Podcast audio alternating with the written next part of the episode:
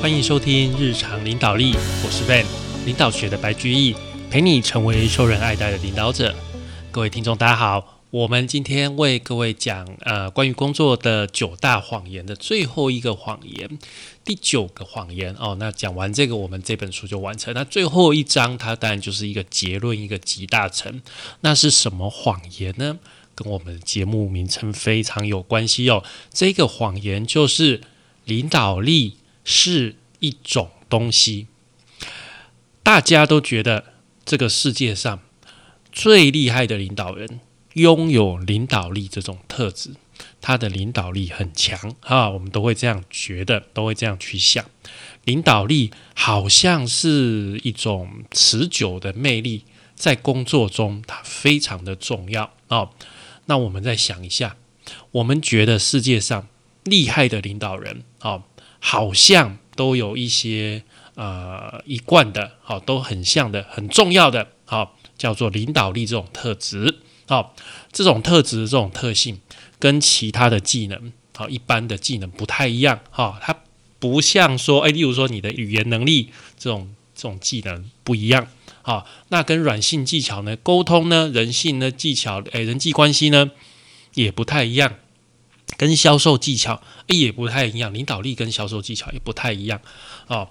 那我们觉得好像最厉害的领导人都拥有领导力这个特质哦，都存都存在啊，领导力都存在于这些领导人身上，所以他们有能力去领导。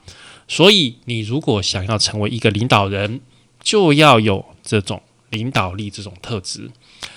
诶，可是。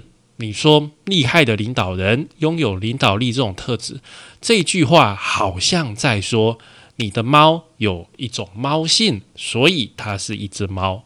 诶，这不是废话吗？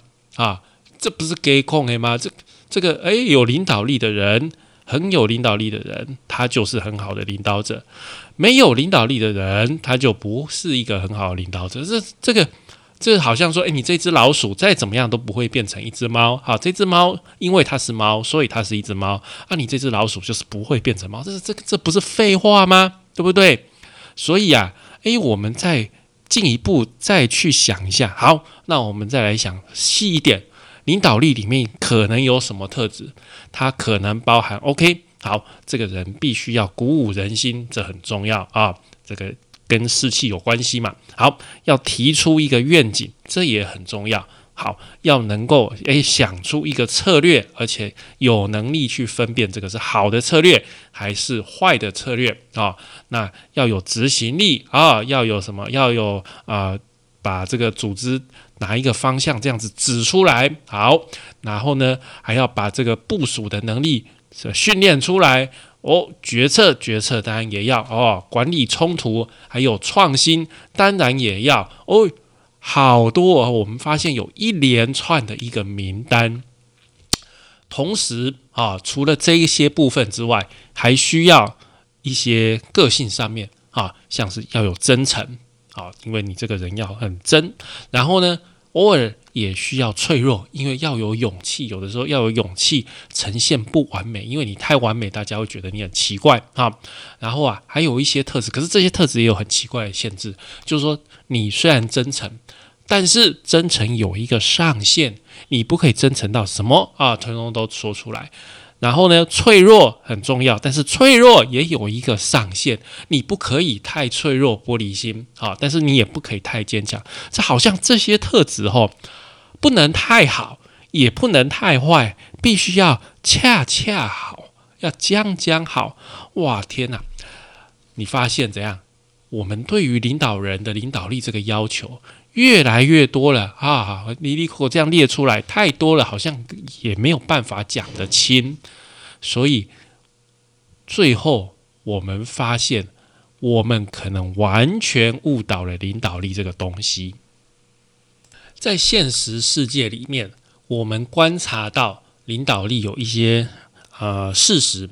第一个就是领导的能力它很稀有。哈，如果世界上每个人都充满了领导力，那啊，基本上我们大家就不会这么辛苦，想要去学领导力是怎么来的。好，这个世界啊也会变成一个更有领导力的一个世界，对不对？好，第二个。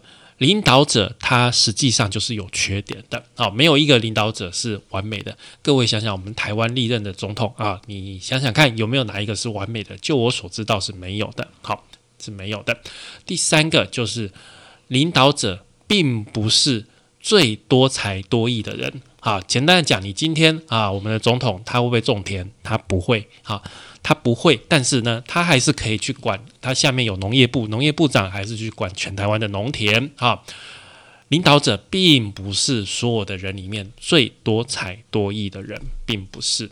好，那我们就来讲一个事情：当你把领导力这个啊这些特质、这些清单列出来的时候，你会发现，你把世界上。著名的、有名的领导人，一个一个放上去，你会发现怎么样？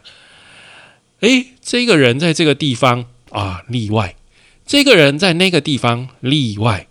诶，每一个伟大的领导人，全部把它统计，有没有什么领导特质是这些所有人都有的？你发现几乎没有。啊，你想想看，诶，例如说，我们现在觉得。啊，世界首富马斯克，他是一个成功的领导人，他很有领导力吧？对你想想看他身上的特质，然后呢，再把其他很有领导力的人，像是哎，华伦巴菲特，他也是很有领导力啊。诶，可是他们两个个性，他们两个特质好像南辕北辙，诶，没有什么是他们两个很少特质是他们两个共同都都都有的。你再多找几个，你会发现你好像。很难去讲说这这一群人有什么哪些东西是他们一通通都有的，很难去讲。但是很确定的一件事就是，一个领导者呢，决定是不是一一个领导者，就是看怎么样，看有没有追随的人，就这么简单。马斯克有很多人在追随他，所以他是领导者。华伦巴菲特也有很多人在追随他，所以他是领导者。一个人是不是领导者，就看有没有人追随，就这么简单啊！一只股票是好股票，就是会涨啊，会涨的就是好股票啊。一只股票一直跌，一直跌哦，不是好股票，就这么简单哈，就这么简单。这是一个显而易见的一个事实啊！你有。很多的追随人，这些追随者心甘情愿的追随着你，那你就是一个好的领导人。好，那我们的重点就不要去想说，诶，领导力到底有哪些东西？那我们反过来想，我们回头想想看，当我们是一个追随者的时候，我们为什么会追随一个人？啊，为什么？什么让我们这样心甘情愿、很努力、辛苦加班加到深夜？然后呢？什么什么样的人让我们愿意把自己的一部分的命运交到那个人手上？各位，你想想看，在投票的时候就有这个概念。哈，那是什么样的人让我们把生命交托给他？啊，例如说，在战争的时候，我们把生命交托给他。那到底是哪些东西呢？所以不是去去想说，诶，领导力具备哪些东西，而是反过来想，当你是一个追随的人的时候，你会追随哪些东西？哪些这你要追随那个人身上有哪些东西，让你愿意去追随他？好，那我们再回过头来想前面八个谎言，对不对？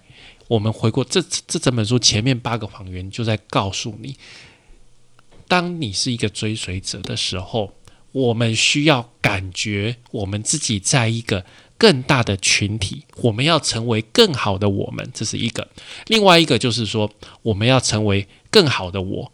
好，我在这个地方工作有两个要素：第一个，我觉得我自己变得更好了。我自己在这个地方是很好、最好的。第二个，我们我们这个组织在这个地方是最好的，所以有两件事情。所以第一个就是简单讲，就是归属感。归属感。好，我们这一群人在这个地方是一个群体，是最好的我们。第二个，是我们自己独特的个人领导人可以知道而且重视到我们的独特性，我们每个人是不一样，他知道我们是最好，我是最好的，所以同时要满足这两个情况，我们就会去追随这样的领导人。因此，我们在追随的领导人是第一个相信使命来团结我们，而且能够去厘清对我们的期望啊，厘清我们要做什么。然后呢，让我们周遭充满对卓越的定义跟我们一样的队友，重视我们的长处、我们的特长，让我们确信我们的队友总是可以当我们的靠山。然后呢，一直让我们看到我们自己的优异表现，并且能够挑战我们持续进步，让我们对未来有信心。所以。我们不是去看说，诶，领导特质有什么，而是去想说，追随者要有哪些感觉，他才会心甘情愿的当一个追随者，他会很快乐、很高兴的在你的身后当一个追随者。这时候，你就是成功的领导者。所以，我们要去创造这些感觉。优秀的领导人就是为追随者创造这些感觉。你发现这个世界上没有两个领导人创造追随者的方式是一样的，完全每个人都不一样。简单的讲，就就以我们台湾举例子，蒋氏父子，诶，蒋中正跟他的儿子蒋经国这两个总统，在带领人，在给追随的人的感觉是一样的吗？天差地远，他们是。父子引起 b e a g a 可是，在待人的方式完全天差地远。但是他们背后，他们后面都不管不管我不管你对他的观感是怎么样，但是他的后面确实就是有很多追随者，所以他就是一个领导者。简单的讲，你只要能够去照顾好你追随你的人，去创造让他觉得，诶。这我们是一个很好的团体，诶，我在这里被重视，我这个人，哎，我有独特性，在这个团体里面，我有我的定位，这两件事情做得好，去把这个感觉创造出来，营造出来，那你就会是一个什么成功的领导者？因为每个领导人，他唯一的共通点就是，他们一定很擅长做一件事情，他们有一件事情。一两项特长做得非常好，但是每个人的特长不太一样，哈，不太一样。举例来说，美国的甘乃迪总统，他的特长哦，就是他很厉害的地方，就是他可以让你看到很近的一个前景，好，被这样的一个前景所搭配，这个前景所吸引，然后提振士气。在古巴飞弹危机的时候，他对美国人发表的演说，甚至让。古巴人啊，就是觉得很感动。他说：“我深信，现今的多数古巴人向往真正的自由，不受外国支配，可以选择自己的领导人，可以选择自己的制度，可以拥有自己的土地，可以毫无恐惧，或者是不受危害的自由言论以及信仰。”这个是甘乃迪总统他的专长，他的特色就是可以让你看到，哎，前景。即将到来的前景是这样，但是他的弟弟罗伯特·甘乃迪，他的特长就不是这样，他的特长是急公好义，他要追求公正性，好，他的做法就是不管他就是很坚定的去做他觉得要做公平的事情，所以啊，这个部分就要告诉我们什么，就是每一个很厉害的领导人，他都有办法很坚定。有把握而且生动的方式去向人们展示他的特长，那让我们能够信赖这些人，是因为他们能够证明他们的经验是够的，他们的见识比较广，他们钻得更深，看得比我们更真切。我们是信赖这个真切，我们是信赖什么？信赖一个预测性。各位。预测性是一个重要的事情，很多的管理书籍叫你拥抱变革，但是身为领导人，你千万千万不要每天告诉你的同仁，未来很不确定哦，明天公司会怎么样，我也不知道。你要拥抱不确定，你要拥抱变革。各位，你你你想想看，当一个追随的人，如果啊，今天国家的总统，台湾的总统告诉你说：“哎呀，中共要打过来，我们要拥抱变革，我们要拥抱不确定性。中共明天可能就会打过来喽，大家要去拥抱这个这个不确定性啊，不要害怕啊。这个你看，你说这种话不是让大家更害怕吗？实际上，这只是增加大家的焦虑而已啊。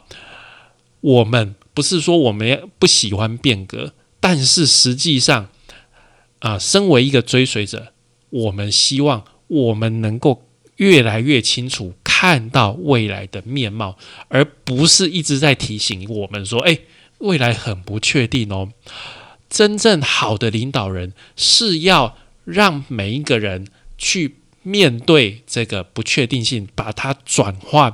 转化成积极勇敢，我们实际上就是喜欢啊，脚踏实地啊，很舒服。我们就是喜欢待在舒适圈，但是我们也知道这个世界不断的在变化。但是领导人的工作就是要让我们去相信，跟着你走，我们这些不确定性是能够。受到管理、受到控制的，我们可以对这个组织的前景是有信心的。你的任务是降低我们的不确定感、不确定性，不是让我们更加的焦虑、更加的慌张。